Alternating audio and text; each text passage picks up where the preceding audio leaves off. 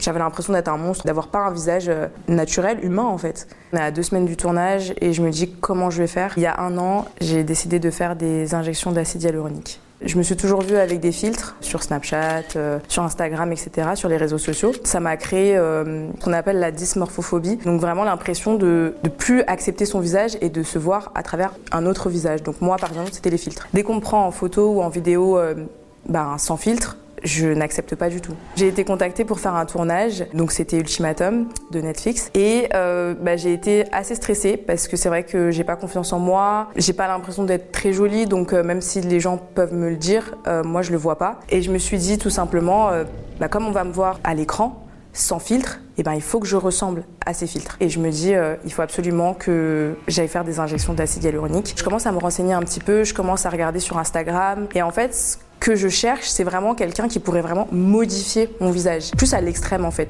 Dans ma vision, c'était, il faut que je ressemble au filtre, donc euh, à quelqu'un qui n'est pas moi. Et euh, là, je tombe sur un profil euh, qui me semble intéressant. Je vois qu'en fait, le avant-après est flagrant. Le visage est complètement modifié. Je me suis dit, ok, ça va totalement me changer et ça va m'améliorer en fait mon visage. Quand je regarde euh, le compte, euh, je me dis qu'ils sont, qu'ils ont l'air assez professionnels. Ils sont basés en Angleterre, mais euh, ils travaillent aussi à Dubaï, sur Paris. Enfin, ça m'a pas alerté tout de suite. Je leur demande si ils ont des dates sur Paris et ils me disent que oui.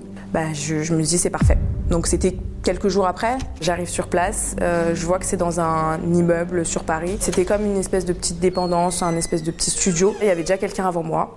Il y avait aussi quelqu'un qui est arrivé après moi. Arrive mon tour, elle me regarde, elle me demande ce que je veux faire. Bah, je lui dis, euh, voilà, je veux faire le full face, euh, les pommettes, le nez, les lèvres, le menton et la mâchoire. Elle me regarde et elle me dit, euh, elle a pas l'air sûre en fait, comme si elle avait, l'impression que j'avais pas besoin de faire ça, mais qu'elle allait quand même le faire. Je m'installe, j'ai super peur. C'était vraiment un peu gore. C'était des grosses aiguilles qu'on m'a injectées, donc euh, j'ai eu mal, mais euh, bah, j'ai supporté parce que je voulais vraiment faire ça. Au moment où je me découvre, je suis légèrement rouge, il y a des petits points de sang, mais euh, voilà. Ça reste quand même soft parce que je pense que ça vient d'être fait, il faut que ça se mette en place. Donc ça m'a pas choqué quand je me suis regardée. Je rentre chez moi, je suis contente, je me dis c'est super, j'ai entre guillemets ce nouveau visage. Et euh, arrive bah, quelques jours après où euh, en fait je commence à me regarder dans la glace et je commence à voir euh, vraiment que mon visage est totalement différent. Je commence à regarder des photos de moi avant et je me dis ah ouais, en fait c'est là où je pense que je commence à réaliser la bêtise que j'ai faite. Et je commence à paniquer parce que mes proches euh, n'étaient pas au courant euh, que j'allais faire ça. Et là, j'appelle euh, une de mes cousines et elle me regarde et elle me dit mais Sarah, enfin ça va pas du tout ton visage en fait. C'est, enfin je veux dire, il est complètement difforme. Et c'est là en fait où je commence à avoir ma descente aux enfers. Je fais que me regarder, je fais que prendre des photos de moi de mon visage tous les jours. Je ressens euh, une colère. Je me sens vraiment coupable en fait d'avoir fait ça. On est à deux semaines du tournage et je me dis comment je vais faire? Ça va être une catastrophe. En fait, tout le monde va me voir comme ça et les gens vont, se dire mais c'est quoi ce visage? Je vais passer pour quelqu'un de superficiel alors que je le suis absolument pas. Ouais, j'étais très triste. Franchement très triste. Je me dis il faut absolument que je trouve euh, bah, un médecin qualifié pour euh, m'enlever ces injections. Là, je cherche quelqu'un en urgence euh, sur internet et euh, je trouve euh, bah, un médecin qui a l'air plutôt pas mal, qui a des très bons avis. Je lui ai expliqué toute la situation. Il me regarde, il me touche un peu le visage. Il était choqué. C'est lui qui m'a dit que euh, l'acide qu'on m'avait injecté, c'était l'acide qu'on utilisait pour les hommes, donc c'est-à-dire pour bien tracer la mâchoire des hommes, en fait, que ce soit bien prononcé. Et là, bah, double choc. En fait, je me dis mais c'est pas possible. Enfin, je vais jamais m'en sortir. Comment on va enlever tout ça? Donc, il, il me fait les injections. En fait, c'est un produit euh, qui s'appelle le hyaluronidase, donc ça dissout l'acide. Donc on l'injecte à l'endroit où il y a de l'acide hyaluronique et ça le dissout. Donc faut pas non plus en mettre trop. C'est pour ça que j'ai eu plusieurs séances par la suite parce que sinon en fait ça risque d'enlever l'acide naturel du visage. Faut vraiment très bien doser. Mais je me suis dit de toute façon je peux pas rester comme ça. Genre euh, je préfère limite euh, ressembler à quelqu'un de 70 ans plutôt que ressembler à quelqu'un de bouffi. Enfin c'était, enfin voilà. Donc il, il m'enlève euh, du coup les injections. Tout de suite, on voit un changement, mais comme j'en avais énormément, euh, malheureusement, ça a pas pu tout enlever d'un coup. Je me regarde, enfin, je, je, vois toujours pas mon visage en fait, donc je me dis mais, enfin, comment je vais m'en sortir quoi? Mais là, en fait, je vais être euh, bah, bouffi euh, aux yeux du monde en fait. C'est même pas euh, France, c'est dans le monde entier. Je suis dépitée, euh, j'en pleure, j'en arrive à un point où je ne me regarde plus dans la glace, je ne prends plus de photos de moi, euh, même sur mes réseaux sociaux, je suis inactive parce que en fait, je peux plus me regarder comme ça. Je restais chez moi, j'avais même plus envie de sortir, je voulais même plus que les gens me voient. J'avais l'impression d'être un monstre en fait, d'avoir pas un visage euh, naturel, humain en fait.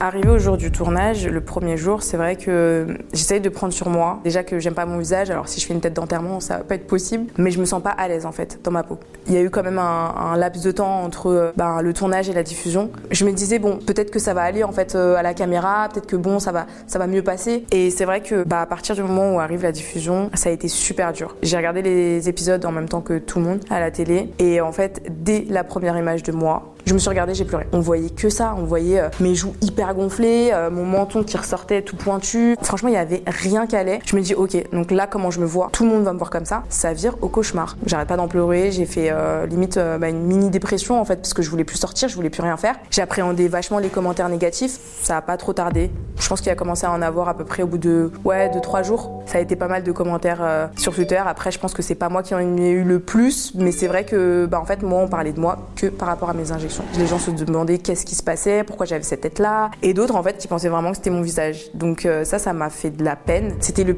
pire des scénarios qui pouvaient se passer, vraiment. Bah, les jours passent, je vois que les gens continuent euh, à parler sur ça, donc je me dis euh, non, c'est le moment de faire mon post. Je décide en fait pour mon post de faire une vidéo où j'ai ni maquillage ni filtre et je suis juste moi en fait. Quand je l'ai posté, je me suis sentie soulagée vraiment parce que je me suis dit bah, les gens vont enfin comprendre en fait ce qui s'est passé et même pour moi en fait c'était hyper important de faire ça. Ils me disent mais t'étais dix fois mieux sans ça, enfin qu'est-ce qui t'a pris?